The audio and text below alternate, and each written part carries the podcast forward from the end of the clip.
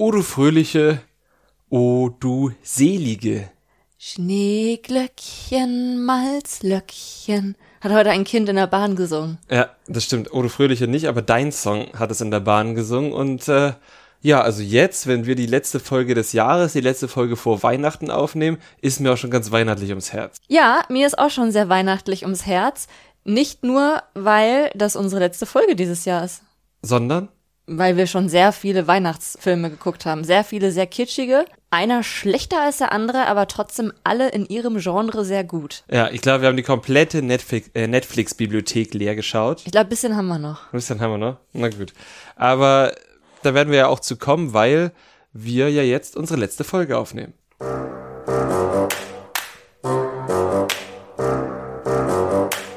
Trash Couple, euer Reality-TV-Podcast von Domescu und Nicole. Wie angekündigt, ändern wir heute ein bisschen die Formate, über die wir reden. Wir sprechen natürlich trotzdem noch über Temptation Island VIP, wo es jetzt quasi das Halbfinale gab. Aber wir reden da nicht über Are You the One? Das sparen wir uns diese Woche, sondern wir reden dann über die vier aktuellsten Folgen von Good Luck Guys. Genau, Folgen 9, 10, 11 und 12. Zuerst aber zu Temptation Island. Wir sind jetzt also in Folge 11 angelangt und wir hatten in der letzten Woche schon darüber geredet, dass jetzt die Temptation Dates anstehen und auch schon die finalen Lagerfeuer in der Folge nicht für alle, sondern nur für Mimi und Yannick sowie Lorik und Denise. Denn man hat das wie in den Staffeln davor auch einfach aufgeteilt und sagen wir mal ein scheiterndes und ein vielversprechendes Paar jeweils zusammengemixt. Diesmal aus Nico Griesatz Staffel, wenn man so möchte. Ja, stimmt. Beide, ja. Zuerst wurden aber die Temptation Dates einmal verkündet. Da haben wir dann erfahren, dass Kader mit Ohani und Nico mit C aus Temptation Date gehen wird und Easy mit Michelle, Lia und Chanel, die er verwöhnen soll. Er soll jetzt also nochmal quasi für Kader lernen, Ja. wie man Essen zubereitet und nette Sachen macht. Genau, einen Crashkurs kriegt er, nachdem er zuletzt aber schon große Fortschritte gemacht und sich einen Apfel selbst geschnitten hat. Ja, ist doch super. Wir haben dann auch schon später in der Vorschau gesehen, dass Easy tatsächlich versucht, irgendwas anzubraten mit eher mäßigem Erfolg.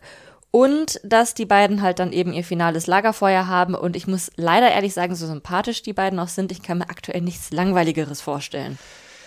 Das stimmt. Aber jetzt kommen wir erstmal zu den beiden, die wir gesehen haben. Ne? Das ging ja anders los und zwar Mit Yannick und Mimi. Genau. Yannick sollte ein außergewöhnliches Date bekommen und Mimi auch. Und da wurde sich ganz, ganz kurz gewundert, warum denn keine Verführerin und kein Verführer genannt wurde. Ja, ganz einfach, weil sie keine Rolle spielen. Ja, du hast es ja auch schon vorher gesagt, dass sowas passieren wird, dass die beiden sich dann treffen werden. Das gab's ja auch schon mal, das war jetzt nicht das allererste Mal. Und sie haben sich dann auch wirklich sehr gefreut. Beide waren am Flughafen oder an unterschiedlichen Flughäfen, so kleine Flugplätze eher, ne? Und Mimi ist in einem Viersitzer oder einem Fünfsitzer mit einem sehr nett wirkenden Piloten zu Yannick hingeflogen. Genau, wobei es auch sehr gut sein kann, dass es der gleiche Flugplatz war, wie Mimi eine halbe Stunde vorher da war und einfach nur eine Runde gedreht hat. Ja, okay, das ist wahrscheinlich sogar Mhm. die richtige Lösung. Die hatten dann auch Essen und ich wette, das war schon kalt, weil so ein Dreh dauert dann ja auch irgendwie ewig. Da mussten sie noch warten, bis Mimi gelandet ist und so und bis da irgendwie alles sitzt und so. Ne? Da war das Sandwich und auch das Fleisch und die Pommes bestimmt nicht mehr so knackig. Nee, das stimmt. Aber das erinnert mich auch an deren erstes Date bei Bachelor in Paradise. Da saßen sie doch auch in dieser einen Gasse und hatten Pizza und Nudeln. Oh ja, und, das die saßen da auch so ewig und die Pizza lag da auch schon, als sie kam. Also das war 100. Die haben, glaube ich, auch gesagt, dass die schon kalt war dann, ne? Das haben sie dann nämlich zugegeben und das hat mich so daran erinnert. Und wenn jetzt Temptation ein bisschen seine Hausaufgaben gemacht hätte, hätten sie den wieder kalte Pizza und kalte Pommes gebracht. Ja, Pommes hatten sie immerhin, glaube ich. Äh, Nudeln, meine ja, ich natürlich. ja. Aber sie haben sich auf jeden Fall trotzdem sehr gefreut. Auch der Pilot hat sich sehr gefreut. Mimi und Yannick haben auch geweint vor Freude. Das hat der Pilot nicht gemacht. Und auch beim Kuss war er dann nicht involviert. Aber ich glaube, hätte er es auch nicht schlimm gefunden. Nö, der sah aus, als hätte er Spaß an Dreierküssen. Ja, und da war einfach so ein, so ein von sich aus zufriedener Mensch. Ja, den Eindruck hat er auf jeden Fall gemacht. Ja. Mimi und Yannick waren so enthusiastisch, dass sie sich endlich wieder haben, dass sie sich beide vermisst haben, dass nichts zwischen ihnen stand, dass sie auch schon direkt von heiraten und Kinderkriegen bekommen haben. Und es war wirklich, wirklich zuckersüß. Dementsprechend war dann jetzt das finale Lagerfeuer bei den beiden auch nicht wirklich überraschend. Sie haben auch nur noch nette Bilder zu sehen bekommen. Lola war ganz berührt, die beiden waren ganz berührt. Es gab zum Glück keinen Heiratsantrag. Sowas ist dann ja oft manchmal ein bisschen. Das ist dann manchmal Drüber? ein bisschen viel, ja, genau. Aber ich fand es auch wirklich schön, auch dass Yannick jetzt dann auch mal seine schönen Bilder gesehen Ja. hat und Mimi hat die auch nochmal gesehen und ah, da waren, glaube ich, alle sehr zufrieden. Ja, und beide waren auch der Meinung, dass sie wirklich auch was dazugelernt haben in dieser Zeit. Also, dass es jetzt nicht nur irgendwie eine Bestätigung ihrer Gefühle war, sondern auch eine Erkenntnis, ich möchte XYZ für meinen Partner, meine Partnerin zukünftig besser machen. Ja, das klang auch sehr vielversprechend, muss ich sagen. Beide waren Tränen und ja, einfach süß. Wir haben dann noch erfahren, dass Jana Maria und Umut auch jeweils ein Temptation Date erhalten werden. Jana Maria mit Calvin oder Calvin Eins von beidem. und Umut natürlich mit Emma, auch mit Übernachtung. Und er war der Einzige, bei dem das gesagt wurde. Also ich weiß jetzt nicht, ob Jana Maria auch wirklich keine Übernachtung bekommt oder ob es bei ihr einfach nicht so explizit erwähnt wurde. Aber wir haben dann bei dem Umut und Emma Date auch schon einen kleinen Schnipsel zu sehen bekommen. Die beiden haben dann so eine Art Glamping gemacht. Es gab Aperol, es gab einen Pool und es gab fast einen Kuss. Ja, und es gab, ganz im Gegensatz zu dem Date von Jana Maria und Kelvin, eine Vorschau. Denn im Teaser für die nächste Folge hat man einfach keine einzige Sekunde Jana Maria gesehen. Man hat ein bisschen was von Easy und Kader gesehen und sehr viele, sehr eindeutige Szenen von Umut und Emma. Ja, also es Aber sah Jana- schon aus, als hätten sie Sex gehabt. Ja, oder zumindest Trockenbums. Ja, und er hat ihr hat auch extrem geschmeichelt in diesem Date, also zumindest da, was wir gesehen haben, hat ihr gesagt, dass er Gefühle für sie entwickelt hat und so. Also, wenn man da jetzt einfach so reingeseppt hätte und man wüsste nicht, was das für ein Format ist, was das für Leute sind, wäre, glaube ich, niemand drauf gekommen, dass da gerade ein vergebener Mann sitzt. Definitiv nicht. Und ich war, muss ja zugeben, ich war auch ein bisschen schläfrig heute. Ich hoffe, man merkt es mir jetzt während der Aufnahme nicht an, aber ich bin ein wenig übermüdet. Und dann haben wir uns das angeschaut und ich bin immer mal ein bisschen weggenickt. Und dann habe ich so gedacht, oh, das ist aber ein schönes Date. Und dann kam Jan van der Weide und hat gesagt, ja, aber fast hätte Umut ja vergessen, dass er ein vergebener Mann ist. Und ich habe es in dem Moment wirklich vergessen. Also ich war in dem Moment durch die Müdigkeit so der Zuschauer, der eigentlich gar nicht wusste, wo er war und hat einfach nur dieses Date gesehen. Und dann kam aber der Aufsprecher und hat mich wieder auf den harten Boden der Realität zurückgeholt. Ja, also wenn Umut jetzt wirklich mit Emma bumst oder sie halt sich küssen und mindestens eins von beiden wird's wohl sein, denke ich, bin ich doch jetzt inzwischen gespannt, wie das Lagerfeuer sein wird. Letzte Woche hatten wir ja noch gesagt, dass es ja eigentlich bei denen auch nicht wirklich überraschend sein wird, was dort passieren wird. Ich bin jetzt aber gespannt, wie Umut das Ganze spielen will, weil er war ja bisher immer so, ist er die Schiene gefahren, ja, Jana Maria hat's ja verkackt, ich habe ja nichts falsch gemacht, aber das kann er sich dann ja nicht schönreden. Und dann ist er eigentlich auch alles, was sie in seinen Augen irgendwie getan hat oder auch nicht getan hat, ist dann halt obsolet im Vergleich zu seiner Sünde quasi. Ich habe da eine Idee. Aha. Dadurch, dass er quasi ganze 13 Tage ja standhaft geblieben ist und überhaupt nichts mit Emma lief, gar nichts, auch nicht an Tag 7 und 8, obwohl das im Gedicht ja anders klang, würde ich schon sagen, dass er die Karte spielt, sie hat mich in ihre Hände getrieben. Ja, das glaube ich auch. Ne? Würde ich, würde ich, würde ich tippen. Das ist halt auch die Alex Petrovic-Karte, Mhm. Ja. die er ja auch gespielt hat. Und ja, war auch da schon nicht angemessen. ich finde diese Karte auch wirklich in den allerseltensten Fällen angemessen, weil man kann ein Jahr, man kann sich ja von einer Person entfernen und Ich dann was Neues anfangen, aber in Leute in Hände zu treiben, halte ich für Quatsch. Ich finde, es gibt ein einziges Paar in der Geschichte von Temptation Island, wo, ne, sagen wir zwei Paare, wo genau diese Karte angemessen war. Und bei, in beiden war Calvin involviert, der richtige Calvin. Der echte, Ja, der echte. Das war einmal seine erste Staffel mit Pia und dann die zweite Staffel mit Roxy. ja, aber na, also bei Pia, ich habe die nicht mehr so ganz präsent. Sie hatte mit ähm, Diogo gebumst. Diogo, haben die auch gebumst? ja unter der irgendwann? Dusche. Ja, okay. Das ist Diogos Ding bei Temptation Island. Ja, stimmt. Ähm, ich muss sagen, bei Pia habe ich nicht mehr so ganz präsent, aber ich würde sagen, ja, wahrscheinlich. Bei Roxy hat niemand irgendwen irgendwo hingetrieben. Die kannten sich halt irgendwie dreieinhalb Wochen und haben zweimal auf dem Dachboden da geknutscht. Also, Ja, das stimmt schon. Also- Gut, dann, dann reduziere ich wieder auf ein Paar. Also bei Calvin und Pia war es auf jeden Fall die Karte, die sie hätte spielen können. Und Ja. glaube ich auch gespielt hat. wahrscheinlich hat sie die auch gespielt. Ja. Lorik und Denise haben diese Karte jetzt nicht gespielt. Die hatten nämlich ein ganz anderes Thema. Also zuerst einmal zu deren Temptation Date. Beide haben gesagt bekommen, du wirst jemanden treffen, der dir Klarheit bringt. Und Lorik hat dann auch schon spekuliert, wahrscheinlich ist es bei mir mein Bruder und bei ihr die Mutter. Genauso war es dann auch. Nur eben mit dem Unterschied, dass Denise Mama nicht vor Ort war, die war per Tablet dazu geschaltet. Oder wie du sagen würdest, die haben geskypt. Ja, das habe ich mir auch tatsächlich so aufgeschrieben, ja. ähm, gut. Nach dieser Markennennung, wie fandst du denn erstmal das Gespräch zwischen Lorik und seinem Bruder? Ja, es ist ja immer nur so ein Ausschnitt, den mhm. wir zu sehen bekommen. Ich glaube, dass halt einfach vieles weggelassen wird. Klar. Weil Lorik hat ihm ja schon erzählt, ja hier, ne, was ihn halt am meisten beunruhigt, ist, dass äh, Denise irgendwie sagt, sie wäre ein anderer Mensch und ne, sie verstellt sich so und sowas. Und da ist der Bruder ja gar nicht drauf eingegangen, wobei ich mir eigentlich nicht vorstellen kann, dass ist natürlich auch die Frage, wie lange saßen die jetzt tatsächlich mhm. zusammen, aber ich kann mir nicht vorstellen, dass er das jetzt wirklich einfach komplett ignoriert. Und er hat ihn ja dann gefragt, warst du denn immer ehrlich zu ihr? Mhm. Und daraufhin hat Lorik erzählt, nee, ich war heimlich feiern und so. Und darauf, finde ich, ist der Bruder dann sehr gut eingegangen, hat ihm halt auch ganz klar gesagt, das kannst du nicht bringen. Eine Beziehung baut auf Vertrauen auf. Und da ist der Lorik ja dann auch so ins Grübeln gekommen. Das fand ich gut, nur es war halt irgendwie so diese klaffende Lücke, das hat dieses Denise ist ein anderer Mensch nicht wirklich das wurde nicht richtig, also es wurde aber schon dieses Unterdrücken-Thema wurde kurz angesprochen und da hat der Bruder von Lorik ja auch einmal kurz noch im O-Ton gesagt, Lorik ist kein Unterdrücker, aber das ist natürlich auch nur sehr an der Oberfläche ja. des ganzen Problems, ne? Ja, und wir haben ja auch schon darüber geredet in der letzten Folge, dass Lorik sich ja auch jetzt tatsächlich immer mehr reflektiert mhm. und das auch ernst nimmt, diesen Vorwurf. Ne? Also er scheint sich ja tatsächlich darüber Gedanken zu machen, warum sagt sie das und was verbirgt sie denn vor mir, dass sie sagt, sie wäre eigentlich ein anderer Mensch.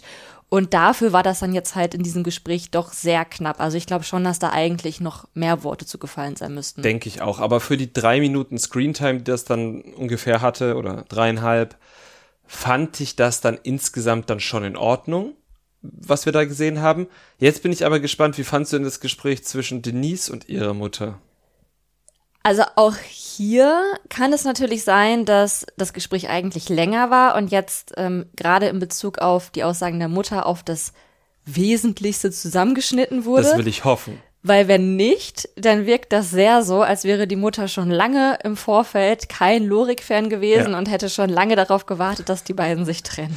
Oh ja, das war auch mein allererster Gedanke. Also wie wir halt irgendwie von, ich bin so hin und her gerissen und es ist alles so schwierige Zeit gewesen zu, zur Aussage der Mutter kommen, die dann sagt, ja, also äh, wenn du mich fragst, ich würde einen Schlussstrich ziehen. Andere Mütter haben auch schöne Söhne. Wow, also ganz ehrlich, also wir wissen natürlich nicht, was vorgefallen ist oder sonst irgendwas, aber zumindest Denise Mutter hat wirklich schon sehr lange mit dem Thema Lorik abgeschlossen. Ja, sie hat ja auch direkt gesagt, er ist ein guter Schauspieler und sowas. Mhm. Also es klang schon so, als würde da jetzt mehr mitschwingen und als wäre das jetzt auch nicht nur das Ergebnis dieses einen Gesprächs. Ja.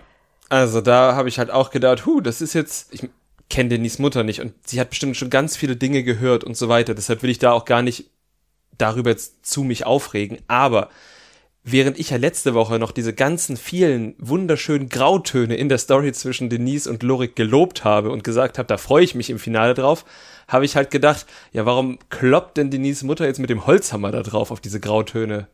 Ja, und also Denise hat dann ja auch noch mal so nachgehakt, ja hier, wie ist denn das bei dir und Papa und ihr seid ja schon 33 Jahre zusammen und wie macht ihr das dann und könnt ihr denn immer voneinander ihr selbst sein und so. Und da hat die Mutter ja auch irgendwie so ganz wichtige Sachen gesagt, von wegen, ja, das ist ja die Grundlage und sowas.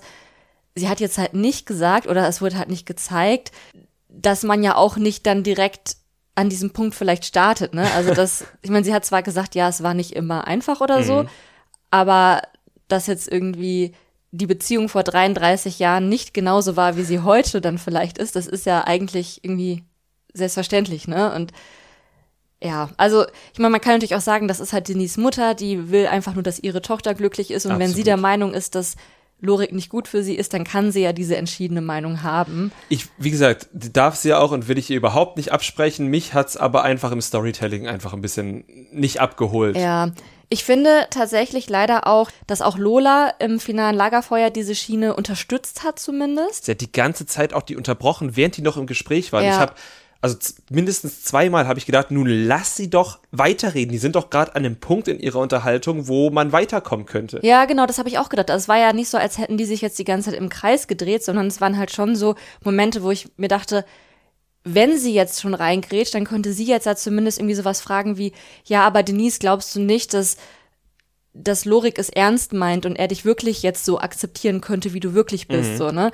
Und also ich finde, das wäre halt irgendwie auch ihre Rolle gewesen in diesem Setting, aber stattdessen hat sie halt dann in den kritischen Momenten gefragt, okay, Denise, du musst dich jetzt entscheiden, bist du jetzt Single oder nicht? Genau. Ich meine, das sind also ich finde, es wird wahrscheinlich auch von der Regie so ein bisschen oder von der Produktion so vorgegeben gewesen sein, aber ich finde auch, dass man diese harte Schiene nicht, wenn man den Story Arc schon so aufbaut, jetzt dann nicht so gebraucht hätte. Ja. Man hätte doch hier dann wirklich diesen, diesen konstruktiven Ansatz wählen können und dann hau drauf bei Umut und Emma wollte ich sagen, aber Emma ist ja gar nicht seine Freundin, sondern was? Umut und Jana Maria. Ähm, dort hätte man ihn erwähnen können, was ja auch Jan van der Weide im oft die ganze Zeit ja tut. Ja. Das hätte man doch dann komplett einfach auch Lola dann dort lassen können und dann eben bei den beiden den konstruktiveren Ansatz. Ja, und dadurch war das finale Lagerfeuer tatsächlich eben nur schwarz und weiß und hatte eben keine Grautöne, weil das auch so dahingeleitet wurde. Ne? Mhm. Also Denise war einfach schon extrem angespannt, extrem ängstlich auch, als sie dahin kam. Ja. Was mich auch ein bisschen ja, irritiert hat, weil sie war wirklich so wie so ein so ein Reh vor dem bösen Wolf oder so. Also sie hatte, sie sah wirklich einfach verängstigt aus. Und Lorik ja. war ja auch total irritiert. Meinte, ja, was habt ihr ihr gezeigt? Also ich konnte seine Irritation sehr nachvollziehen. Und dann haben sie ja auch zuerst über diese Lügengeschichte geredet. Mhm. Das fand ich auch alles völlig legitim. Klar, das muss auf den Tisch. Genau, muss auf den Tisch. Auch, dass da halt nochmal immer nachgebohrt wurde. Und da hat er ja auch jetzt nicht ganz so souverän drauf reagiert, als er meinte, ja, ich wollte das ja gar nicht vertuschen. Mir war schon klar, dass hier Kameras sind. Ich habe es extra erzählt, damit es jetzt mal rauskommt. Ist halt ein bisschen schwach, weil du hättest es ihr ja auch vorher ja. sagen können, so, ne? Ähm, oder ja, es anders formulieren können, dass es halt nicht klingt wie so eine Ich prahl damit Geschichte. Mhm. Also bis hierhin bin ich noch voll mitgegangen. Und dann kam aber eben diese Denise ist nicht sie selbst Part und ich finde, Denise hat halt zu 100% Lorik die Schuld daran gegeben, dass sie nicht sie selbst sein kann in der mhm. Beziehung. Und er hat eigentlich ganz gute Einwände geliefert, von wegen, ja, aber ich hab dich doch so kennengelernt als mhm. Party Denise und ich habe nie von dir verlangt, dass du dich veränderst und ich akzeptiere dich doch so, wie du bist. Und sie hat es aber immer sofort weggeschoben, hat ihm gar keine Chance gegeben. Na eben nicht, sondern Lola hat die, also so habe ich es zumindest wahrgenommen, dass Denise klar eine sehr einseitige Position da hatte, die sie aber, finde ich, auch gut dargelegt hat. Im Sinne, dass sie gesagt hat, na, ich habe es ja selbst nicht gemerkt und du hast es mir nicht verboten, aber, und das kann ja durchaus sein, man sendet ja auch nonverbale Signale, dass sie immer das Gefühl hatte, er ist sauer, wenn sie das und das macht und dann macht sie es lieber nicht, weil sie ihn liebt und ähm, dann halt sich lieber in das einfügt, wo er dann glücklich ist und wo er halt nicht dann irgendwie ja. fies guckt oder so. Also ich konnte ihre Argumentation völlig nachvollziehen. Ich konnte absolut nachvollziehen, was Lorik gesagt hat, dass er nämlich gesagt hat, ja, aber sag mir das doch, ich möchte nicht, dass du dich verstellst, weil und an dem Punkt hätte ich halt gesagt, okay, redet da jetzt 15 Minuten bis zwei Stunden drüber und dann versucht ihr es, dann versucht ihr auf dieser Basis eine Lösung zu finden, dass es weitergeht, dass Denise sich nicht verstellt, Lorik vielleicht sogar darauf hinweist, wenn er dann wieder böse guckt oder in sich reingrummelt und in sich reinmotzt oder wie auch immer er reagiert in dem Moment. Und dann kann man es ja probieren und dann kann es ja immer noch scheitern. Dann kann man immer noch sagen, es passt nicht. Aber Lola hat ja immer diese Entscheidung da forciert. Ja, das fand ich halt auch wirklich sehr, sehr merkwürdig. Und als dann beide halt rausgegangen sind, als Denise dann gesagt hat, ich bin jetzt Single, dann hat sie ja dann später auch noch mal im Einzelinterview gesagt, ich bin jetzt eigentlich noch verwirrter als vorher, weil ich habe nicht damit gerechnet, dass er Einsicht zeigt. Ja. Und dieser Einsicht, ich finde, hat auch Denise keinen Raum gegeben, Lola auf jeden Fall auch nicht.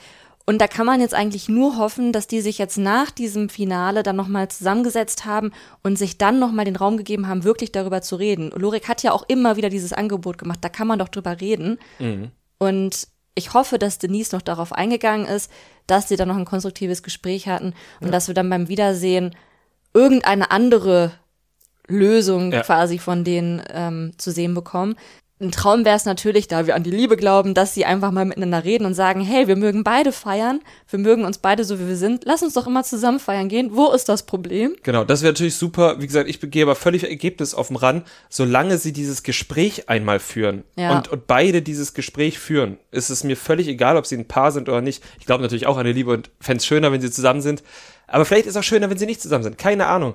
Aber dass sie, dass ihnen dieses Gespräch so ein bisschen, zumindest vor der Kamera, genommen wurde, hat mich echt gestört. Ja, ja, doch auch. Also die falscher Schnittvorwürfe sind ja von einigen Teilnehmenden immer sehr laut. In dem Fall wäre ich jetzt auch eine, die diesen Vorwurf erhebt, weil hier fand ich es halt wirklich krass, wie abgehackt das alles war. Also es war ja auch nicht nur der Es Schnitt. war nicht nur der Schnitt, es war die Moderation, es war einfach ähm, sehr gelenkt, Ja. die, dieser, dieses Outcome. Hat mir nicht gefallen. Nee, mir auch nicht. Ich bin auf jeden Fall jetzt sehr gespannt auf die Wiedersehensfolge. Wird wahrscheinlich zwischen den Jahren dann kommen, ne? Ja, vielleicht können wir das dann ja sogar schon in der ersten Januarwoche wieder besprechen. Da sind wir ja wieder am Start, wa? Aber vorher sprechen wir jetzt nochmal über das Format, von dem Aurelia sagt, das wurde ganz hervorragend geschnitten. Ja, und wir wissen jetzt gar nicht, ob ihr, liebe Zuhörer und Zuhörerinnen, Good Luck Guys überhaupt kennt, weil wir hatten bisher ja immer Sonderfolgen dazu. Und vielleicht seid ihr ja gar nicht die gleichen Leute, die die Sonderfolgen gehört haben. Das stimmt, denn wir haben bisher zweimal unter der Woche über Good Luck Guys gesprochen. Ähm, einmal über die Folgen 1 bis 4 und dann noch über die Folgen 5 bis 8. Diese Folge sogar zusammen mit Aurelia, die dort mitgewirkt hat in den Folgen 1 bis 8. Und jetzt sprechen wir hier über Folgen 9 bis 12. Willst du vielleicht für die Leute, die die Sonderfolgen nicht gehört haben und das Format, was donnerstags immer auf Pro7 läuft und ansonsten in der Join-Mediathek zu sehen ist, vielleicht so einen kurzen, wie sagt man so schön im Marketing-Sprech, Elevator-Pitch machen, um ganz kurz zu erzählen, was ist das überhaupt für ein Format? Ich mache mal einen ganz kurzen Elevator-Pitch. Hört unsere Sonderfolgen. Und jetzt mal noch einen etwas längeren. Good Luck Guys ist ein aus dem Ausland eingekauftes Survival-Reality-Format, in dem Reality-Stars an eine Bucht, ja, an einer Bucht ausgesetzt werden, in Anführungszeichen. Sie dürfen nur das Nötigste an Gepäck mitnehmen, finden sich dort oder werden dort in Zweierteams zusammengematcht und müssen dann in mehreren Spielen gegeneinander antreten. Dabei können sie sich Perlen erspielen, mit denen sie Nahrungsmittel kaufen, denn ansonsten gibt es an dem Strand eigentlich nicht so viel. Und sie spielen natürlich darum, in der Show zu bleiben, denn am Ende gibt es was zu gewinnen. Und von dem Gewinn sind sie jetzt gar nicht mehr so weit entfernt, denn wir sind jetzt ja ungefähr bei der Hälfte der Folgen. 20 Folgen soll es insgesamt geben. Wir sprechen jetzt erstmal über Folgen 9, 10, 11 und 12. Und es ging im Prinzip damit weiter, dass Zoe und Giuliano sich weiterhin hassen, sich permanent streiten und Kevin jetzt mal versucht hat, das Ganze ein bisschen zu schlichten, indem er gesagt hat, hey Zoe, schlaf doch am besten bei uns, weil eventuell machst du dieses ganze Gerede mit der Machete irgendwann wahr. Ja, das stimmt. Ähm, und dann kam es auch so, denn Zoe war fest entschlossen, keine Nacht mehr unter einem Dach mit Giuliano zu verbringen und ist dann eben zu Michaela und Kevin in die Hütte gegangen, was ja dann auch sehr gut geklappt hat. Einfach. Ja, also insgesamt auf die vier Folgen verteilt hat es jetzt nicht wirklich zu einer Verbesserung geführt. Giuliano und Zoe werden, glaube ich, niemals aufhören, sich zu hassen. Sie bringen sich gegenseitig immer mal wieder an die Grenze der Belastbarkeit und ja, inzwischen hat es sich aber ein bisschen gewendet. Also in den ersten acht Folgen oder weiß ich nicht, ob sie wirklich alle acht waren, war es eher so, dass Zoe allen gehörig auf die Nerven ging und Giuliano noch eher so Teil der Gruppe war. Seit dem Einzug von Jade vor allem und Paco hat sich das Ganze jetzt aber gewendet und Giuliano ist definitiv der, mit dem die meisten Leute ein Problem dort haben, während Zoe inzwischen eigentlich auch wirklich Freundschaften geschlossen hat. Ja, das ist mir auch aufgefallen und ich muss sagen, es ist wirklich abgefahren. Zoe ist bisher in jedem Format, in dem sie war, bei den allermeisten angeeckt. Ist wirklich so. Und dass Giuliano es schafft, mit seiner Art Zoe als die gutmütige, verständnisvolle, umgängliche Person dastehen zu lassen, ist faszinierend. Ja, also ich glaube, so weit würde ich jetzt nicht gehen, sie umgänglich zu nennen. Umgänglich schon. Vielleicht das mit gutmütig war ein bisschen drüber, aber umgänglich finde ich sie in diesem Format schon, weil sie einfach immer im direkten Kontrast zu Giuliano steht. Ja, aber sie macht ja jeden, jede zweite Nacht ihre Wutspaziergänge, wo sie dann noch auf dieser Lichtung hin und her stampft und die ganze Zeit dabei flucht und von Macheten redet. Aber man soll ja, wenn man wütend ist, spazieren gehen. Stupid Mental Health Walk ist es dann wohl ja. bei ihr. Gut.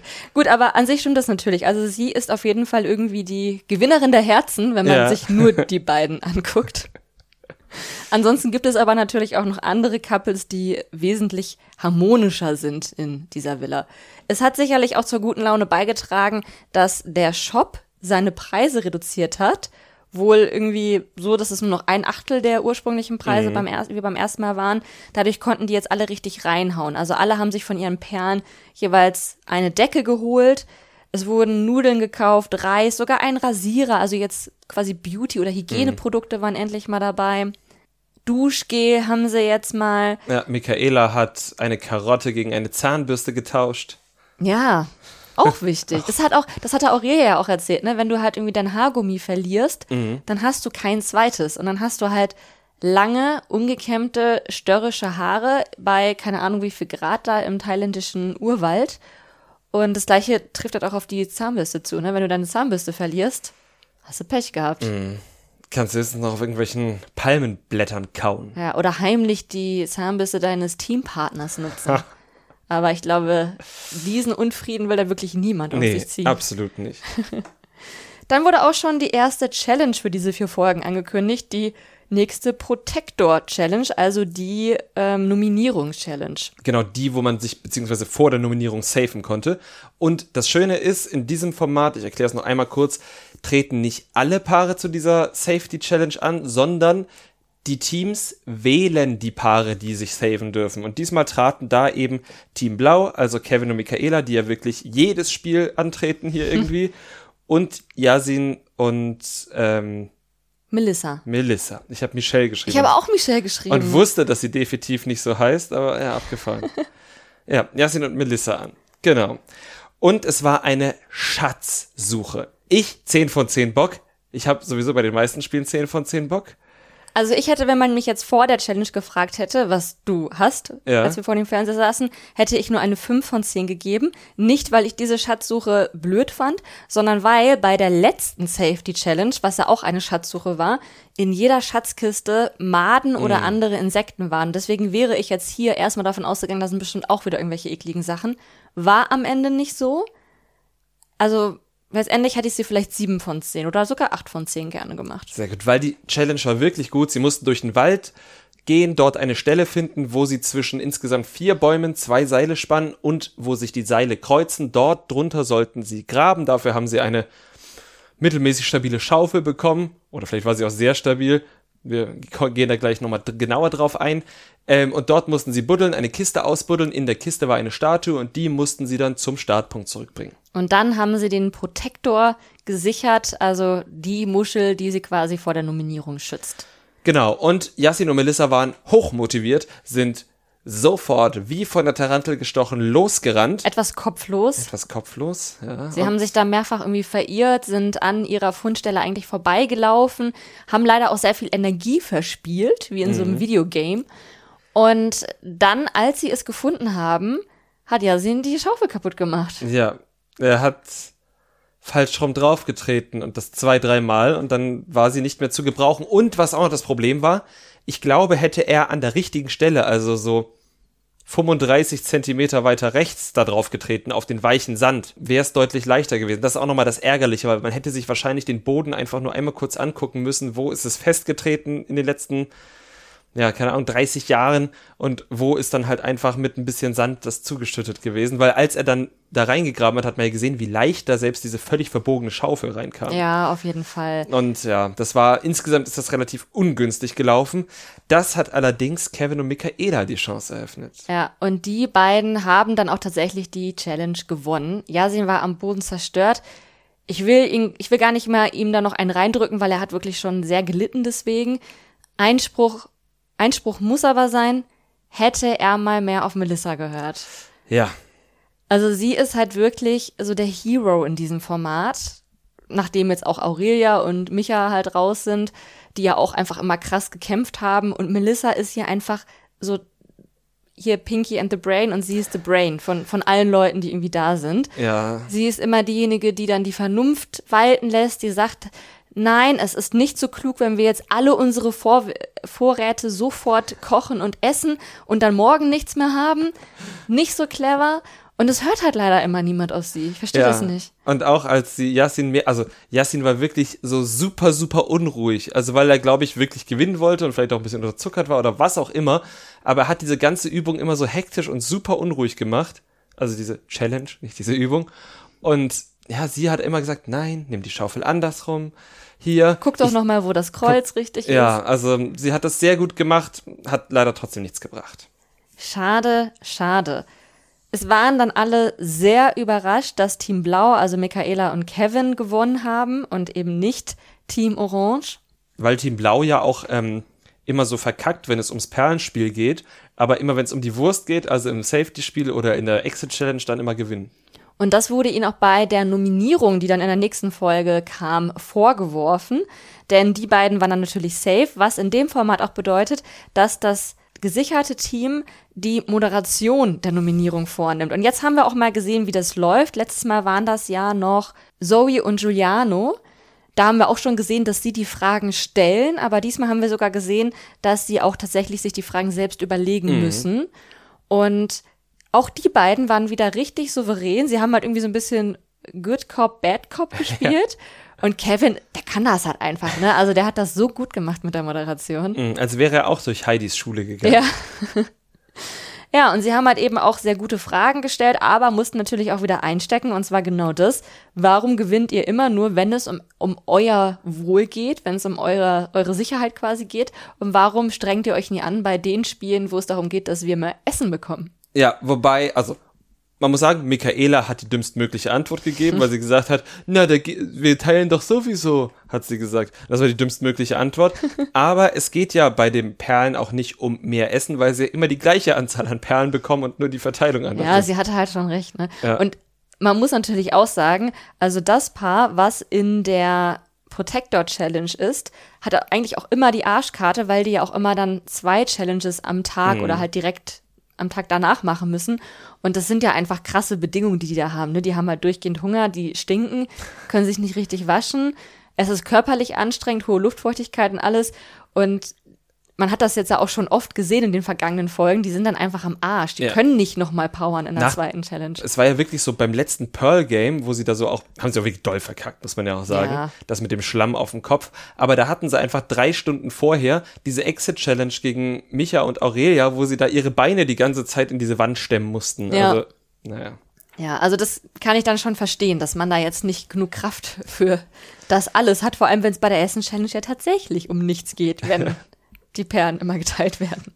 Genau. Bei der Nominierung ging es dann eben darum, welche zwei Paare in die Exit Challenge müssen. Und da entscheidet sich dann eben, welches Paar tatsächlich rausfliegt aus diesem Format.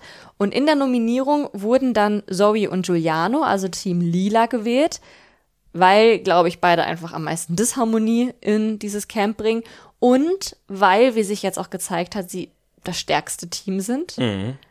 Und Jade und Paco, die die beiden wohl auch immer schon herausfordern wollten, vor allem eben Giuliano. Und Ja. jetzt kriegen sie die Gelegenheit dazu. Genau. Und dann kam natürlich nach der Challenge das, was du angesprochen hattest. Es wurde überlegt, was wird denn zum Abendbrot gegessen? Und alle bis auf Melissa fanden die Idee gut zu sagen, wir machen jetzt alles, was wir haben. Vor allem Giuliano, weil der sich offenbar, bevor er am nächsten Tag nicht mehr im Camp ist, nochmal den Bauch vollschlagen wollte und alle anderen ohne Essen zurücklassen wollte. Ja, es ist halt, also auf der einen Seite ist es natürlich clever, wenn man sagt, ne, ich werde morgen vielleicht das Camp verlassen. Ich habe auf jeden Fall noch mal eine Ex- eine Exit-Challenge. Ich will noch mal ordentlich Kraft tanken. Auf der anderen Seite halt super uncool den anderen gegenüber. Ja, du könntest dann ja auch im Hotel sein und die Ja. anderen haben dann nichts mehr. Also, wow. Ja, das stimmt. Aber ich glaube, es war nicht nur Melissa. Also ich weiß gar nicht mehr, wer es war. Ich glaube, Michaela oder so. Also es war auf jeden Fall noch mindestens eine andere Frau, die auch gesagt hat, warum wollt ihr denn jetzt die Kartoffeln und den Reis machen? Das ist doch Quatsch, jetzt hier alles, alles zu machen. Aber es wurde ja auch nicht auf die gehört, ne? Ja, möglicherweise war es ja auch Zoe, weil Zoe ja inzwischen Giuliano in allem widerspricht, was er sagt. Das kann natürlich auch sein. Sie hatten auch sich dann beim Essen machen nicht so clever angestellt, denn es hat in der Nacht davor geregnet, weswegen sie schon quasi einen Abend zuvor erhebliche Probleme hatten, überhaupt Feuer zu machen. Und an dem Abend war es dann ähnlich. Die Kartoffeln haben ewig gekocht Und dann haben sie die irgendwann gegessen, als sie noch halb roh waren. Also es hat, war, hat sich halt nicht mal gelohnt. Ja, ich wollte sagen, die Kartoffeln haben leider nicht ewig gekocht, sondern sie lagen ewig in lauwarmem Wasser. ja, und das war, glaube ich, das ja, das Problem. war das Problem. ja, guten Appetit. Aber man kann das essen. Ich äh, muss da mal die Anekdote eines guten Freundes von mir erzählen. Als wir so 19 waren, saßen wir mal abends in der Küche und er war wirklich sehr faul, was Haushalt anging. Und ganz besonders, wenn es ums Kochen ging. Und dann kam er nach Hause von der Uni und hatte riesigen Hunger und hat sich dann entschieden, einfach ein paar rohe Kartoffeln wie ein Apfel zu essen. Stelle ich mir nicht so geil vor. Nee, ich fand das auch sehr, sehr merkwürdig. Gut, aber wenn man keinen Wert auf Genuss legt, dann Ja. ist das vielleicht ganz praktisch. Ging um satt werden. Ja. Naja, Giuliano konnte dann auf jeden Fall damit noch seine Kräfte sammeln und stärken. Und das war wahrscheinlich auch gar nicht so unclever für die Challenge dann am nächsten Tag, denn beide Teams, alle vier, wurden erst einmal in einem Loch im Sand verbuddelt und wohl auch recht fest da eingebuddelt und mussten sich dann selber aus diesem Sandloch rauskämpfen. Dann mussten sie Holzbretter aus dem Sand ziehen, die dort so drin gesteckt haben. Und aus diesen Holzbrettern mussten sie dann ein Bild zusammenpuzzeln, was ein Drache ergeben sollte am Ende. Genau, und der Drache hatte so verschiedene Muster und das nehme ich schon mal vorweg, war relativ schwierig, das richtig zusammenzupuzzeln. Ja, also beide Teams haben irgendwann auch immer die Geduld verloren, gesagt, okay, jetzt reicht, wir brechen ab. Sie haben dann nicht abgebrochen und es haben Zoe und Giuliano gewonnen. Vorher aber noch an dich die Frage, wie gern hättest du die Challenge gemacht? Das Ausbuddeln 10 von 10 und das Puzzeln 7 von 10. Ich hätte insgesamt 10 von 10. Ich hätte es gern gemacht. Echt auch das Puzzeln? Ja, das vor hätt- allem das Puzzeln. Aber das Puzzeln hat mich, hätte mich wahnsinnig gemacht, weil wir haben ja die Rückseite gesehen, wo der in weiß drauf war. Und die haben aber die Vorderseite gesehen, wo das Muster in schwarz drauf war. Das heißt, das war noch mal schwieriger zu erkennen, glaube ich, weil weniger Licht drauf war. Ja, hätten sie einmal hinten rumgucken müssen. Ja, aber ich glaube, das durften sie nicht. Also ich hätte das Puzzeln gerne gemacht. Ich habe mich auch letztens mit einem Freund getroffen und wir haben einen Nachmittag lang ein 1000 Teile Disney-Puzzle gepuzzelt. War toll. War eins meiner Highlights im Dezember. ja, und unsere HörerInnen kennen diesen Freund ja auch schon. Genau, es ja, war Martin, den hatten wir mal in der Folge drin. Oder du hattest ihn Ich in der hatte Folge den in der Folge für ich dich als, als Vertretung. Ja, liebe Grüße. Ja, damit waren Jade und Paco raus und waren insgesamt recht kurz bei Good Luck Guys. Sehr zur Freude der anderen auf der einen Seite, weil die haben immer schon gesagt, na, die kamen jetzt hier gut riechend und frisch geduscht ins Camp, während wir alle hier schon ein paar Tage waren. Die haben es nicht verdient zu gewinnen. Auf der anderen Seite haben eigentlich alle gehofft, dass Team Schwarz gewinnt, weil alle Giuliano raus haben wollten. Genau, und jetzt haben sie den Salat. Giuliano ist noch da und sie sind sich gewahr, dass das Team ziemlich stark ist, obwohl es kein Wort miteinander spricht. Ja, und das ist halt auch irgendwie so ein, so ein Mysterium, ne? Also so eine krasse Disharmonie bei den beiden. Die hassen sich und sind aber trotzdem so ein starkes Team in den Spielen. Ja, das ist völlig irre. Und das ist ja nicht das letzte Spiel, Ja. das wir heute besprechen, in dem die beiden so stark sind. Denn noch am gleichen Tag auch wieder gab es schon das nächste Pearl Game, bei dem sie sich dann wieder alle die Perlen sichern mussten, mit dem sie sich im Shop essen oder auch was anderes kaufen können. Diesmal mit dem Zusatz, ihr müsst die Perlen nicht in dem Shop ausgeben, ihr dürft sie auch behalten und fürs Finale sammeln.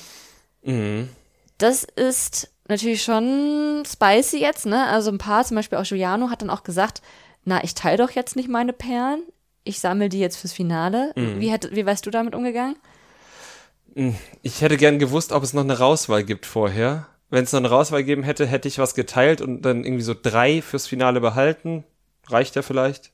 Ich, ja, also ich meine, der, irgendwer hat das gesagt, ich glaube, das war Dominik, ähm, dass jetzt, also Stand Folge 12, Tag 6 ist, noch drei Tage, dann sind wir durch. Also ich würde mal davon ausgehen, dass es noch eine Rauswahl gibt. Mhm, Dann würde ich auf jeden Fall nicht alles für mich behalten. Ich bin ja nicht blöd. Aber ein paar hättest du für dich behalten. Ja, na klar. Aber ich glaube, das kann man auch nach, also das kann man dann auch irgendwie dann vertreten, wenn man halt sagt, ja, dafür könnten wir uns eh nur noch eine Möhre kaufen. Ja. Dann behalten wir es. Die haben sich auch letztes Mal Decken gekauft. Dann lassen sie jetzt Decken weg und kaufen sich dafür dann halt und behalten die fürs Finale zurück. Ja, allerdings wird jetzt auch nochmal spannend, wie jetzt die Preise in dem Shop sind. Also anscheinend sind es ja jetzt nicht irgendwie immer die gleichen Preise. Kann natürlich auch sein, dass die jetzt wieder alles teuer machen. Ja, das kann durchaus sein. Ja.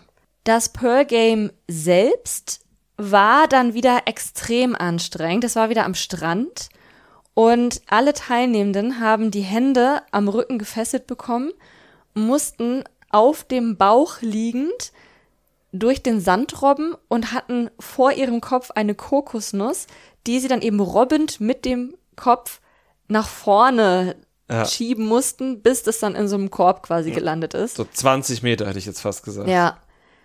Es sah extrem anstrengend aus. Alle hatten Sand im Mund, in der Nase, in den Augen, am ganzen Körper. Man kam irgendwie kaum voran. Und dann natürlich das größte Drama. Michelle hatte ein schulterfreies Top an. Und ich muss halt leider sagen, das ist ja auch nicht clever, ne? Also, es sind ja ganz viele sportliche Challenges dort und also es hat mich gewundert, dass es nicht schon vorher irgendwie mal runtergerutscht ist. Aber gerade bei dem, ne, Hände auf, der, auf dem Rücken gefesselt, du robbst auf dem Bauch liegend voran, natürlich rutscht das dann und entblößt deine Brüste. Genau, also es war schon nicht clever, aber ich muss sagen, das Dümmste kam danach. Denn bei dieser Challenge, okay, Michelle robbt anderthalb Meter, kann nicht weiter, weil ihre Brüste entblößt waren. Sie hat halt gesagt, der hier, es geht nicht, es geht nicht, lag da dann irgendwie zweieinhalb Minuten rum. Dann hat sie sich quasi selbst mit den Händen aus, dem, aus den Handfesseln befreit und hat sich wieder angezogen. Dann war das Spiel eigentlich vorbei. So. Dominik hat dann aber gesagt, okay, ich mach das jetzt robbt da einmal durch, aber dann war Michel ja immer noch nicht am Ziel. Und dann hat er geschimpft wie ein Rohrspatz, dass er doch zweimal da durchrobben könnte. Nein, es ist ein Teamspiel, kannst du nicht. Aber in seiner ganzen Wut kam er nicht auf die Idee zu sagen, Michel, möchtest du nicht mein T-Shirt anziehen, damit deine Brüste drin bleiben? Und das wäre doch die einfachste Lösung gewesen, aber er diskutiert halt mit der Produktion 20 Minuten rum, warum er denn nicht zweimal darf. Weil ihr ein Team aus zwei Leuten seid. Ich fand auch wirklich das nicht authentisch, wie er sich aufgeregt hat. Also auch als sie da noch lag. Ich meine, gut, seine Hände waren auch gefesselt, aber er hat halt die ganze Zeit gerufen, warum hilft ihr denn niemand? Ja, warum hast du ihr denn nicht geholfen? Also es wäre halt schon irgendwie gegangen, so, ne? Ja, also es war halt einfach nur, um irgendwie, weiß ich nicht, vermeintlich das Gesicht zu wahren. Das war halt schon echt peinlich. Ja. Und ja, also einfach dumm gelaufen. Nicht mal Michelle hätte unter ihrem Top ja auch ein Bikini-Oberteil noch anziehen können. Dann wäre auch nix gerutscht, beziehungsweise hätte man da nichts gesehen. Also es hätte, Oder Dominics Shirt. Es war, also oder es, Dominik Shirt, genau, es hätte auch in der Situation noch Lösung gegeben.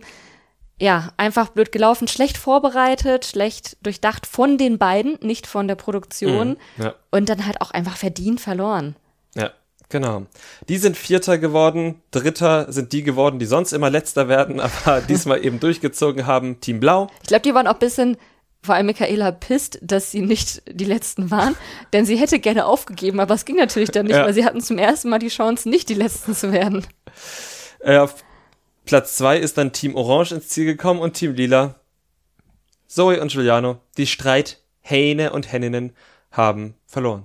Haben gewonnen. Äh, gewonnen, ja, meine ich ja. 40 Perlen haben sie bekommen. Und die waren auch einfach unfassbar schnell.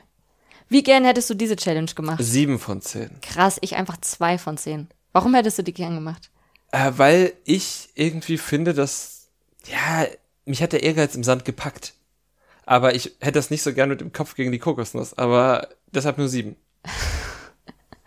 Oh, du hast dann in jeder Ko Körperöffnung Sand. Ja, aber ich habe ja nicht ganz so viele. Naja, Nase, Ja. Mund, Ohren, Da kann man ja auspusten. die Ohren. Ja. Gut. Ich bin ganz froh, dass wir diese Challenge nicht machen müssen.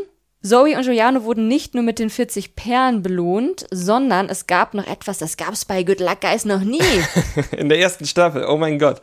Sie haben noch einen Schlüssel bekommen und der Schlüssel hat zu der Hütte geführt, von dem ich immer dachte, das wäre die Interviewbox, aber offenbar war es einfach nur eine Belohnungshütte, in der dann ein Bett stand und ein Tisch mit zwei Tellern Und Stühlen. und Stühlen und äh, auf dem Bett lagen Kondome. Es war so ein quasi Honeymoon-Angebot.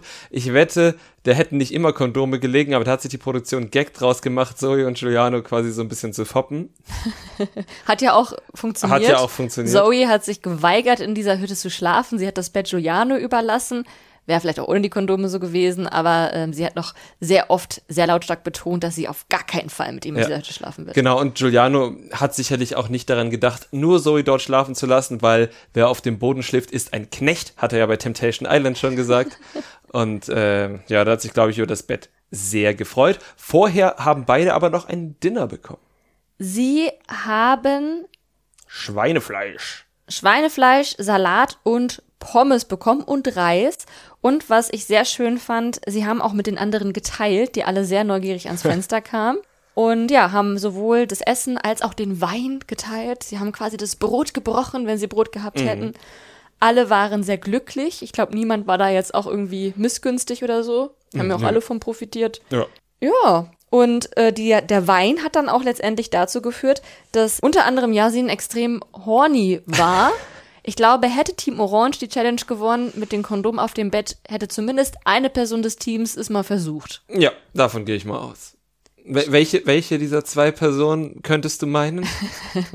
Ich wäre schon sehr gespannt, wie Melissa drauf eingegangen wäre. Ob sie drauf Ob eingegangen sie wäre. drauf eingegangen Ja. wäre. Ja. Das wissen wir natürlich nicht, aber wir werden es natürlich weiter verfolgen, was da noch so kommt. Jetzt nach den zwölf Folgen, hast du immer noch so viel Spaß an dem Format wie nach Folge 1? Ja, ich habe vor allem wieder mehr Spaß als im Zyklus 5 bis 9, weil ich jetzt nämlich das nicht mehr ganz so schlimm finde mit diesen gestagten Situationen. Ich hatte diesmal einfach, weil die Zahl der Spiele viel höher war, nicht das Gefühl, dass die Situationen so überwogen haben. Ja, ich hatte ja auch sowieso kein Problem Mhm. damit, deswegen bin ich fein damit. Mir macht es auf jeden Fall auch weiterhin Spaß. Ich finde die Spiele immer noch spannend. Äh, Spielspaß und Führerschein. Wie heißt das? Spielspaß und Spannung. Ja, so heißt es. Ja, und auch die Couples, die drin sind. Ich finde es halt super spannend, dass es erst in Anführungsstrichen Tag 6 ist, die aber alle schon so am Rande der Verzweiflung sind. Michelle wollte schon irgendwie fünfmal abbrechen, Giuliano wollte schon abbrechen. Auch Yasin dreht durch, denkt, er hätte Läuse. Alle können ihren Geruch nicht mehr ertragen.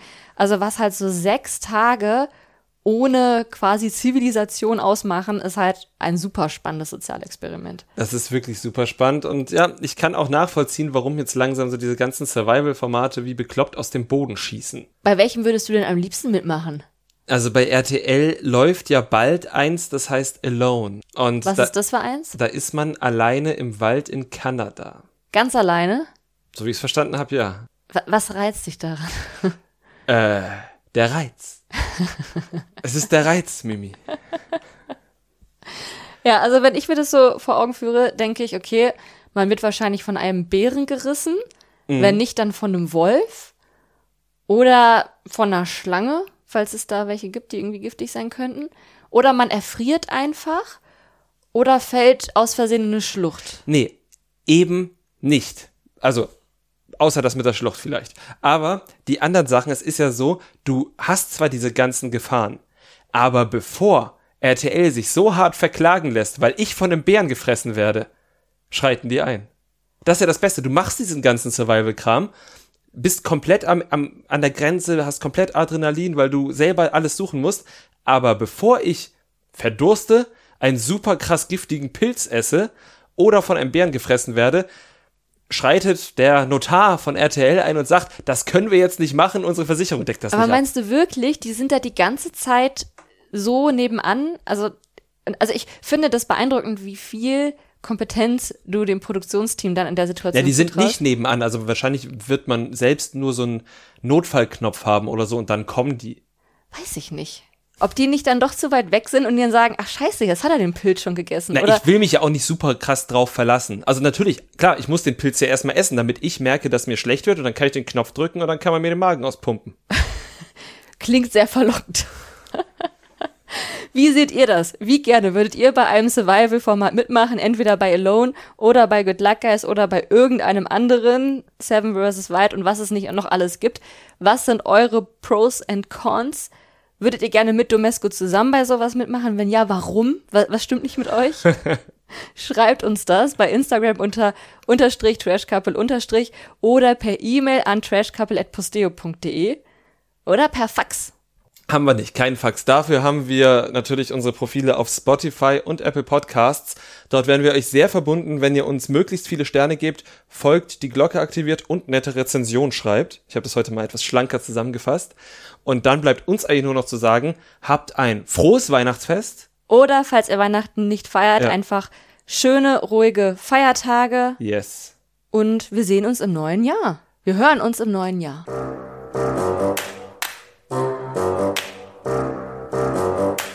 Trash Couple, euer Reality TV Podcast von Domescu und Nicole.